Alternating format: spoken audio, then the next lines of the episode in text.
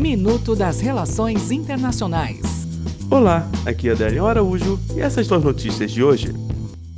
Hungria. O primeiro-ministro húngaro, Viktor Orbán, anunciou a abertura de uma representação comercial com status diplomático em Jerusalém. ONU. Após a morte de 42 policiais indianos na Caxemira, a ONU manifestou preocupação com o acirramento das tensões entre Índia e Paquistão. Venezuela. Maduro anunciou que amanhã chega à Venezuela 300 toneladas de ajuda humanitária proveniente da Rússia.